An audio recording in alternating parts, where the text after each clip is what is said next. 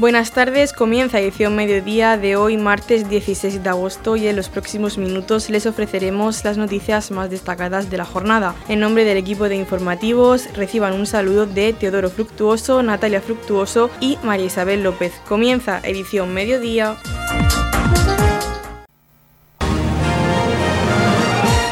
Edición mediodía. Servicios informativos.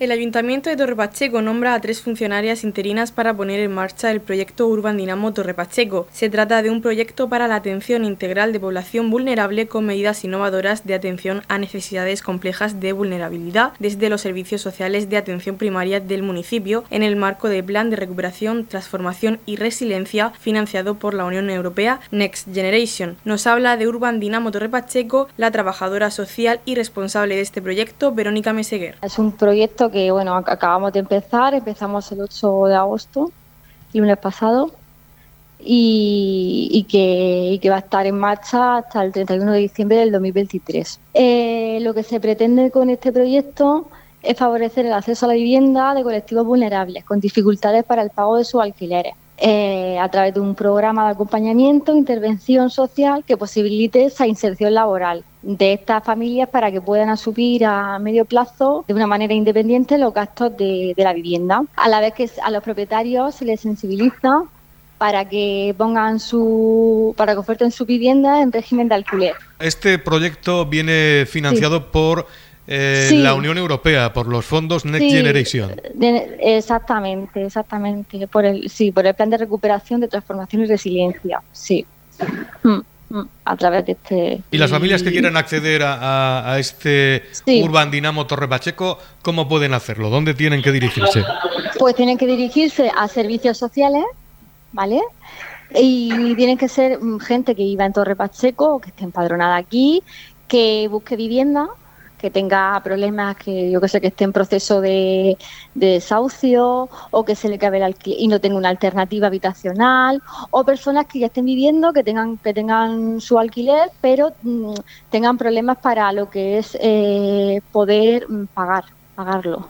Este mm, proceso para acceder a, Urban Dinamo es muy farragoso los eh, ciudadanos de Torre Pacheco pueden acceder fácilmente a él? Sí, claro que pueden hacer. Lo que pasa es que, claro, eh, se le pediría una documentación, pero es fácil. Solamente tienen que venir aquí y hablar con la pedir con la oficina de vivienda. Eh, ¿Este mm, periodo de admisión está abierto? De momento, no, de momento no, porque bueno, queremos hacer una, una campaña de difusión primero para también informar a los propietarios para que pongan y sensibilizarlos para que pongan sus casas en, en alquiler, para que, pues bueno, para poder hacer, para poder tener viviendas, porque aquí, como ya sabéis, en Torre Pacheco el acceso a la vivienda es muy difícil, la gente no alquila y, y lo que y lo que hay de oferta es muy caro.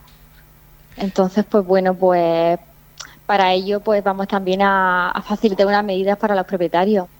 Entonces, con eso me, quieres, decir que eh, realmente eh, no está todavía en marcha este, este proyecto. No está en marcha. Mm, creemos que estará en marcha para principios del año que viene. Para principios del próximo año.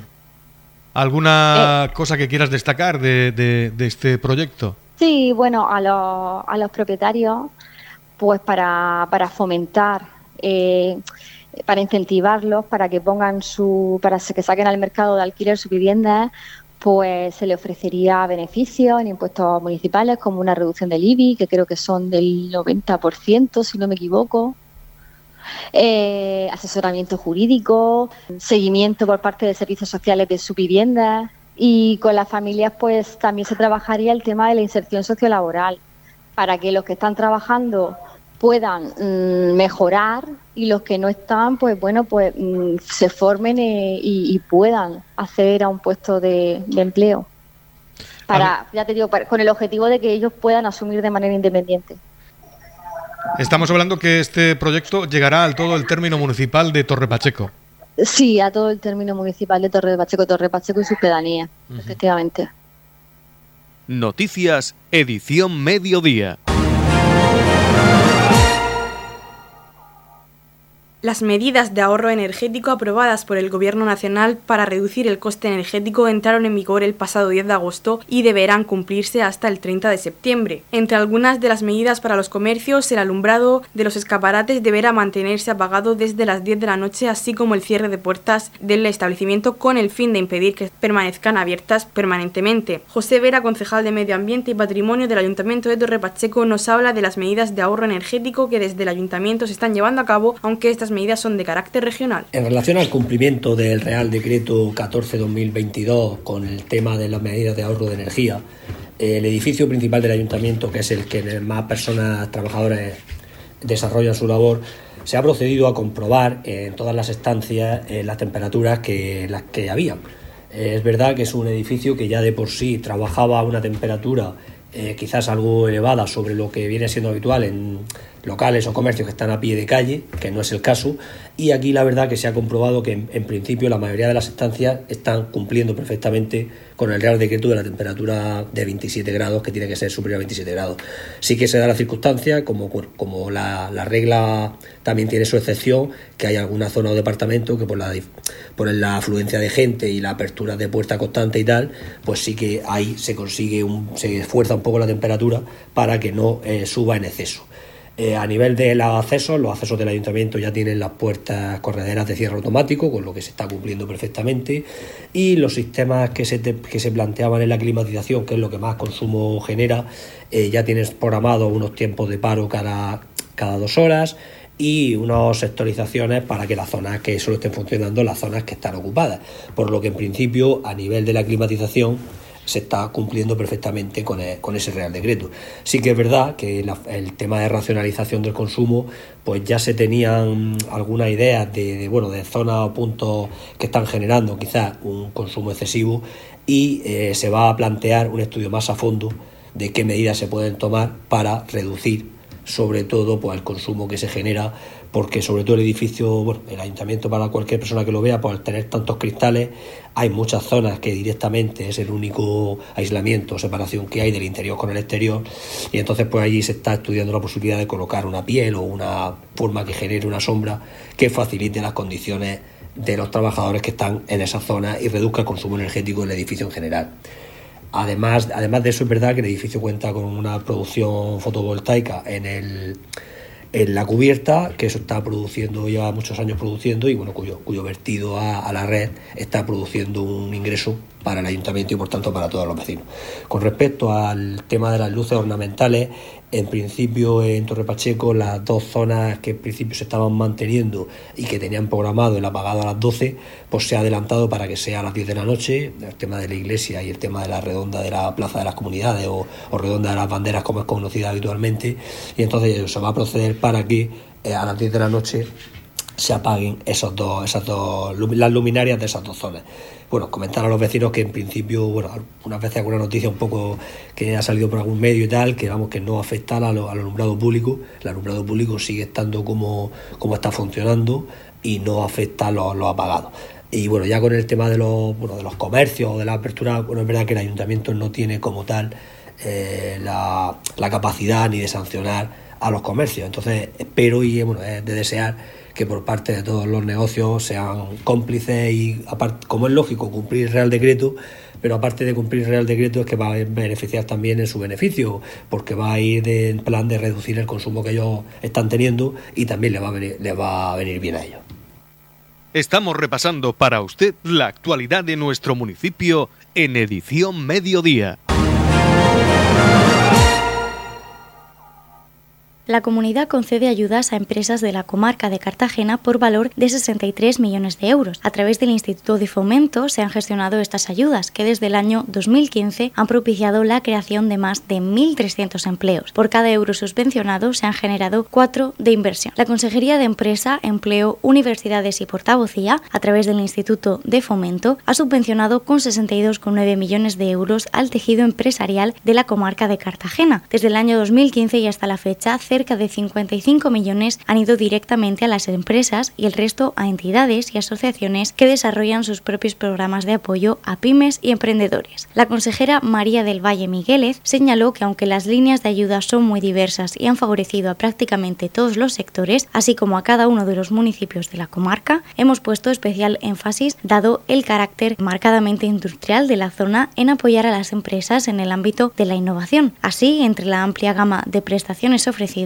destacan las concesiones de ayuda para apoyar la inversión productiva tecnológica que en el citado periodo ha alcanzado los 3,7 millones de euros. Aunque las líneas de ayuda son muy diversas y han favorecido a prácticamente todos los sectores, así como a cada uno de los municipios de la comarca, hemos puesto especial énfasis, dado el carácter marcadamente industrial de la zona, en apoyar a las empresas en el ámbito de la innovación. Y cabe destacar la línea de apoyo a la inversión productiva tecnológica, ya que actúa como palanca muy potente para la inversión de las propias empresas. En la comunidad de regantes del campo de Cartagena aplicamos las últimas tecnologías en sistemas de control y distribución, lo que nos ha convertido en un modelo de gestión eficiente del agua gracias al alto nivel de concienciación de nuestros agricultores que trabajan a diario por la sostenibilidad y el respeto al medio ambiente. La comunidad de regantes del campo de Cartagena les ofrece la noticia agrícola del día.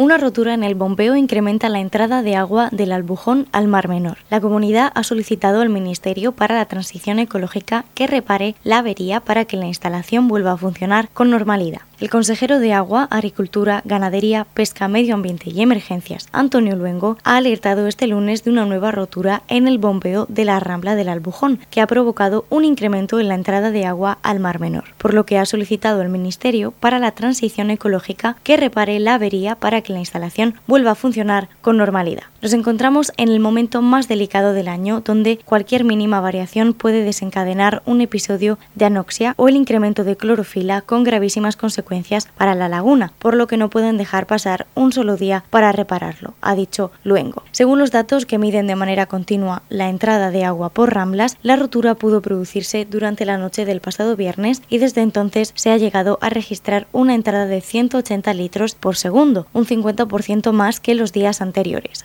explicado el consejero en un comunicado remitido por su departamento. Cuatro días van a tardar los equipos técnicos controlados por la Confederación Hidrográfica del Segura para arreglar la última rotura del bombeo instalado en la desembocadura de la Rambla del Albujón. El organismo de Cuenca cuenta con tener operativas las instalaciones, según ha confirmado desde el departamento a Onda Regional. En la comunidad de regantes del campo de Cartagena aplicamos los últimos avances en innovación y desarrollo al servicio de una agricultura de regadío eficiente y respetuosa con nuestro entorno. Por la sostenibilidad y el respeto al medio ambiente, Comunidad de Regantes del Campo de Cartagena. La comunidad estrena una página web sobre los fondos Next Generation para ayudar a autónomos, empresa y ayuntamientos. La iniciativa de la oficina NextCarm ofrece información actualizada de la gestión de los fondos, convocatorias regionales y nacionales o la documentación de referencia necesaria. Da la posibilidad de suscribirse al boletín NextCarm y solicitar cita para atención personalizada. La Consejería de Economía, Hacienda y Administración Digital acaba de lanzar la nueva página web sobre los fondos Next Generation con el objetivo de mejorar el servicio que presta a las pymes, autónomos, organizaciones, ayuntamientos u otras entidades interesadas, así como de ofrecer la información actualizada de la gestión de los fondos. El titular de Economía, Luis Alberto Marín, indicó que intentamos unificar, aclarar y simplificar la información de los fondos procedentes del mecanismo de recuperación y resiliencia del programa Next Generation de la Unión Europea. Para ello, contamos con una web práctica que sirve de ayuda para las entidades que tengan que ejecutar estos fondos. Por ejemplo, en el apartado documentación ofrecemos acceso al material de referencia necesario y ponemos a disposición procedimientos, plantillas y modelos que aclaran y facilitan la gestión. Intentamos unificar, aclarar y simplificar la información de los fondos procedentes del mecanismo de recuperación y resiliencia del programa Next Generation de la Unión Europea. Para ello, contamos con una nueva web práctica que sirve de ayuda para que las entidades que tengan que ejecutar estos fondos puedan usarla. Por ejemplo, en el apartado Documentación ofrecemos acceso al material de referencia necesario y ponemos a disposición procedimientos, plantillas y modelos que aclaran y facilitan la gestión. El objetivo es dar respuesta y certidumbre a las pymes, autónomos, organizaciones, ayuntamientos u otras entidades interesadas en el acceso y la gestión de los fondos Next Generation. Frente a la complejidad y la incertidumbre, información de calidad y actualizada. Incluso desde la web se puede solicitar cita para ser atendido personalmente por los técnicos de la oficina NESCA.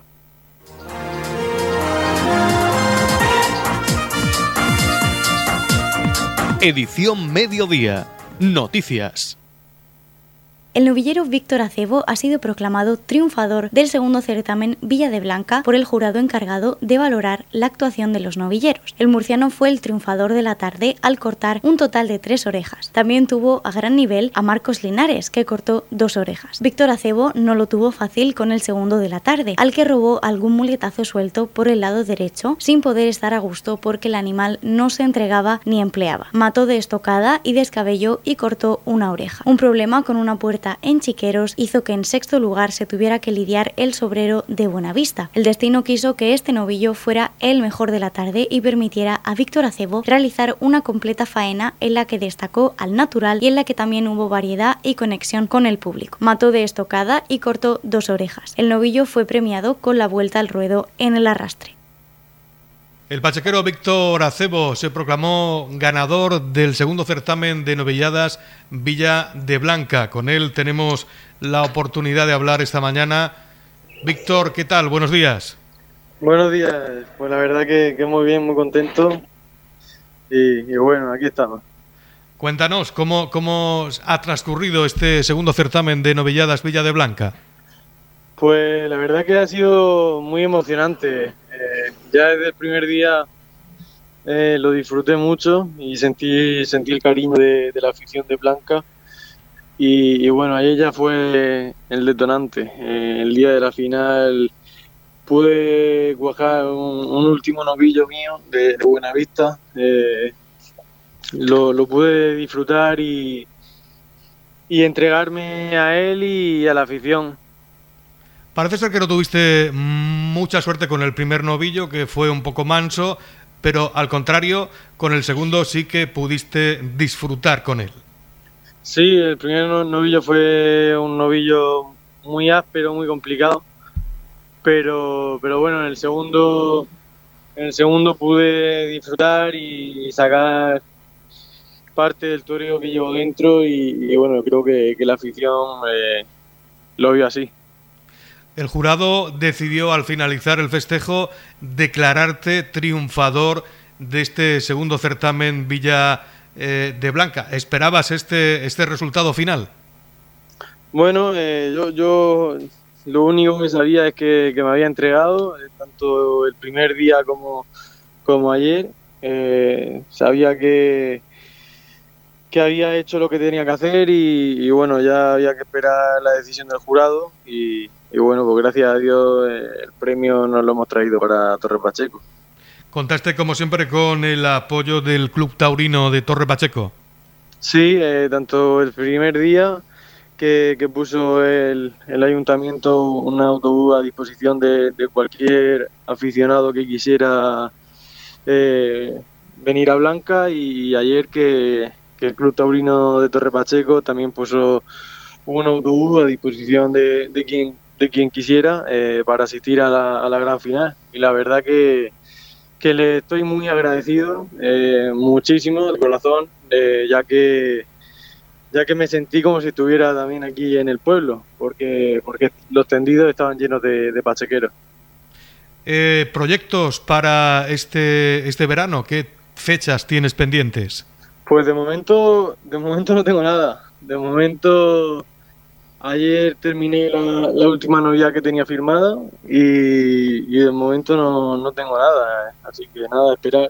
¿Está difícil el tema de, poder torear después de la pandemia? Bueno, eh, la verdad que la, pandemia nos afectó a todos bastante. Gracias a Dios debuté con picadores el 9 de abril en Roldán y desde entonces llevo toreadas seis novias picadas que, que quieras que no es, es un logro, ¿sabes? Gracias a mi apoderado Pedro, Pedro García y, a David Lorente, pues eh, hemos hecho un proyecto y, bueno, lo que, lo que nos propusimos desde un principio, pues, pues se va cumpliendo y, vamos poco a poco. Con la vuelta de, las fiestas patronales eh, en toda España, los novilleros veis que, que se abre de nuevo una puerta para, para poder eh, torear y expresar lo que lleváis dentro. Sí, eh, la verdad que pues muchos pueblos eh, han estado sin fiestas eh, estos dos años y, bueno, pues este año ya que, más o menos hemos vuelto a la normalidad, pues pues quieren celebrarlo, celebrar la fiesta como se merece y con un festejo taurino y, bueno, queriendo que, que, todo el mundo disfrute. Para octubre te veremos torear en tu pueblo, en Torre Pacheco. Pues Dios quiera, eh, a mí me, llena de ilusión y de orgullo poder hacer de nuevo el paseillo aquí en mi pueblo. Y, bueno, y más siendo esta temporada ya como noviero con picadores, pues me llena de, orgullo y vamos, que tengo muchas ganas de, poder, de poder hacerlo aquí. ¿Qué puesto ocupas en el escalafón de novilleros? Pues sinceramente no lo he mirado, no lo he mirado pero creo que estoy entre los 20 primeros, creo, 20, 25 primeros. Y tenéis, mm, por lo que me dices, no hay mucho trabajo, pero estando entre los 20 primeros, eh, posibilidades de que, pues, en lo que resta de año haya alguna otra corrida donde puedas participar, sí que las hay, ¿no? Sí, sí, bueno, de eso ya, creo que este triunfo de ayer va a servir, eh, ya no sé si de cara a, lo que resta de temporada o, para el año que viene, pero bueno, eh, entre David y Pedro seguro que, que algo más habrá. Y mientras tanto, pues trabajando, entrenando y pensando pues eh, en torear. Sí, claro, yo, yo sigo esta mañana igual que, que he hecho eh, esta semana pasada, la anterior y, toda, eh, esta mañana me he ido a entrenar como, como si fuera un día normal y, bueno, a seguir preparando lo que viene. Víctor Acebo, novillero torero ya de, de, nuestro pueblo. Muchas gracias por estar con nosotros en la sintonía de Radio Torre Pacheco. Un saludo y un abrazo para ti y toda la familia. Muchas gracias, tío. Un abrazo grande.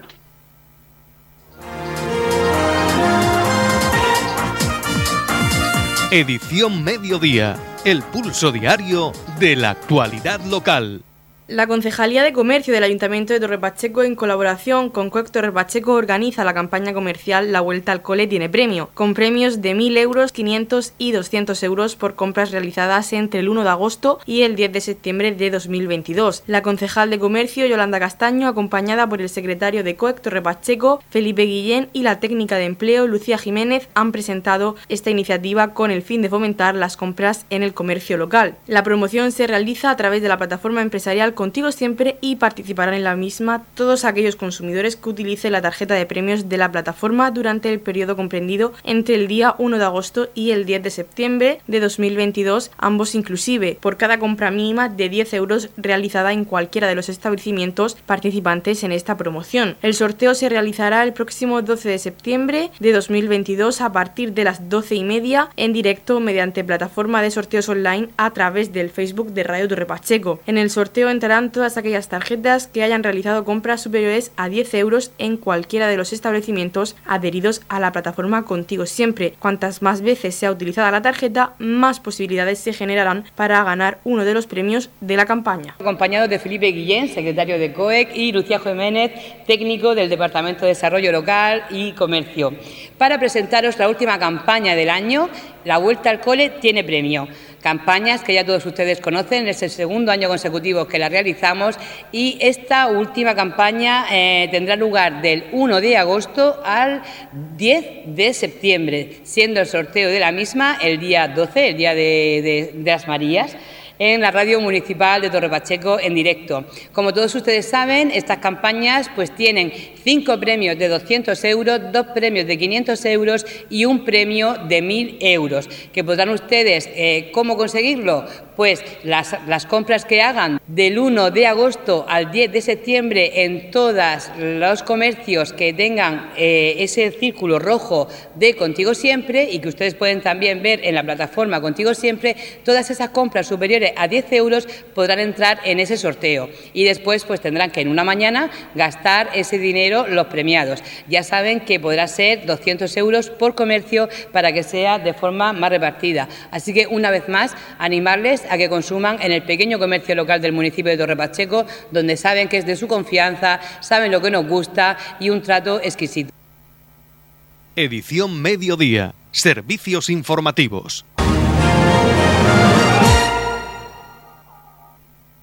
Juan Carlos, ATS del Centro de Salud Antonio Gozar, nos da unos consejos para evitar los golpes de calor y los síntomas que podemos sentir si sufrimos uno. Vamos a, comentar una serie de recomendaciones que serían importantes para, evitar una sobreexposición a este calor y con las consecuencias que puede, que puede yo tener.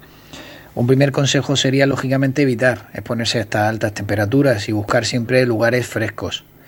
Eh, no salir en las horas centrales del día, o no realizar deporte también en esta hora central del día si se puede evitar.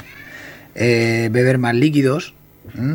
Ojo cuando bebemos líquidos porque en principio la cafeína, todo lo que lleva azúcar y alcohol, incluida la cerveza, eh, por diversos motivos lo que hace son mecanismos que al final nos deshidratan más que nos ayudan. Entonces pues podrían ser eh, agua, infusiones, gelatinas. Beber también o tomar más frutas y más verduras por ejemplo, en nuestra, en nuestra zona el gazpacho podría ser un muy buen aliado en, el verano. Tomar frecuentemente duchas y ojo con este, con este punto porque eh, no es muy conveniente ducharse con agua de golpe, con agua muy fría.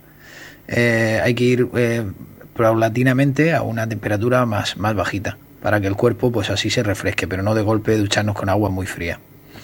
Eh, en las comidas, perdón, se se olvida comentar que habría que huir de comidas muy copiosas, porque esto genera un esfuerzo a nuestro organismo y, conlleva, y conlleva, como digo, en este esfuerzo, eh, pues una mayor pérdida también incluso de líquidos. La ropa, eh, llevar tejidos naturales, ligeros, holgados, de colores claros, portar sombrero, gafas de sol y siempre la protección solar. Y un calzado que deje respirar a nuestros pies. En la casa, eh, como consejo sería cerrar las ventanas durante el día y bajar las persianas. Y en todo caso ventilar por la noche.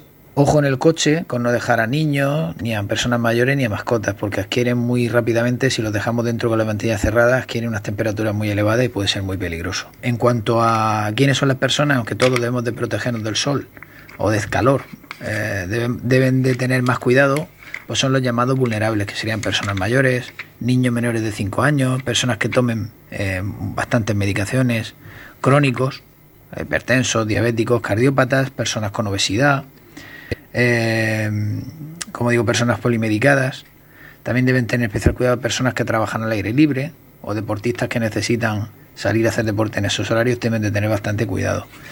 ¿Y cuáles son los síntomas que nos pueden hacer pensar si, a pesar de seguir todas estas medidas, que una persona se ha expuesto demasiado al calor, eh, pues, pues, los síntomas que conllevarían serían una, deshidratación, podrían aparecer calambres, por culpa de perder aparte de los líquidos, perder las sales, un agotamiento generalizado con malestar, dolor de cabeza, náuseas y vómitos, una sed intensa. Ante todos estos síntomas y sobre todo si se da el llamado golpe de calor, que englobaría todos los síntomas que acabamos de nombrar y además una piel caliente y enrojecida, una temperatura corporal mayor de 40 grados, una cierta inestabilidad al andar, mareo y pueden llevar a tener convulsiones, coma, incluso desgraciadamente, como en algún caso hemos visto en estos últimos días, la muerte. Si detectamos cualquier síntoma de estos, en principio ya hay que llamar al 112, poner a la persona en un lugar fresco para bajar la temperatura, lo que intentamos es bajar la temperatura corporal. Si está consciente, la cabeza un poquito más elevada y tratar de que ingiera líquidos. Y si la persona esté consciente, aparte de ponerla, como hemos dicho, en un lugar fresco intentar bajar la temperatura humedeciendo axilas y cuello y, zona inguinal, eh, habría que ponerla de lado, con las piernas flexionadas, como hemos dicho, por supuesto llamar 112, pero dejarla en esta posición y aflojarle la ropa para que respire un poquito lo que sean cinturones, corbata, si llevan este tipo de elementos. Como digo, ante un caso de esto, sobre todo llamar al 112. Eh, hay que alertar a, los servicios sanitarios.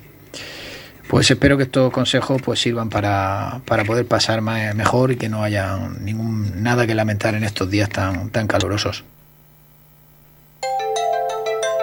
En la comunidad de regantes del campo de Cartagena aplicamos los últimos avances en innovación y desarrollo al servicio de una agricultura de regadío eficiente y respetuosa con nuestro entorno.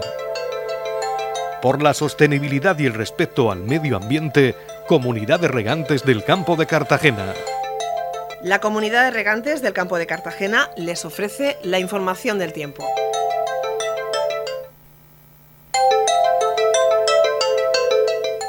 A continuación conocemos la información meteorológica para hoy martes 16 de agosto en la región de Murcia. Nubes en el litoral, cielos poco nubosos con intervalos de nubes medias y altas en el litoral. Las temperaturas irán en ligero descenso, siendo más acusado en la costa. El viento soplará flojo de dirección variable. La capital Murcia alcanzará una máxima de 37 grados y una mínima de 22. El campo de Cartagena alcanzará una máxima de 32 grados y una mínima de 23. Y en el Mar Menor tendremos una máxima de 34 grados y una mínima de 22 grados. En la comunidad de regantes del campo de Cartagena trabajamos diariamente en la aplicación de las últimas tecnologías en nuestros sistemas de control y distribución. Por la sostenibilidad y el respeto al medio ambiente, Comunidad de Regantes del Campo de Cartagena.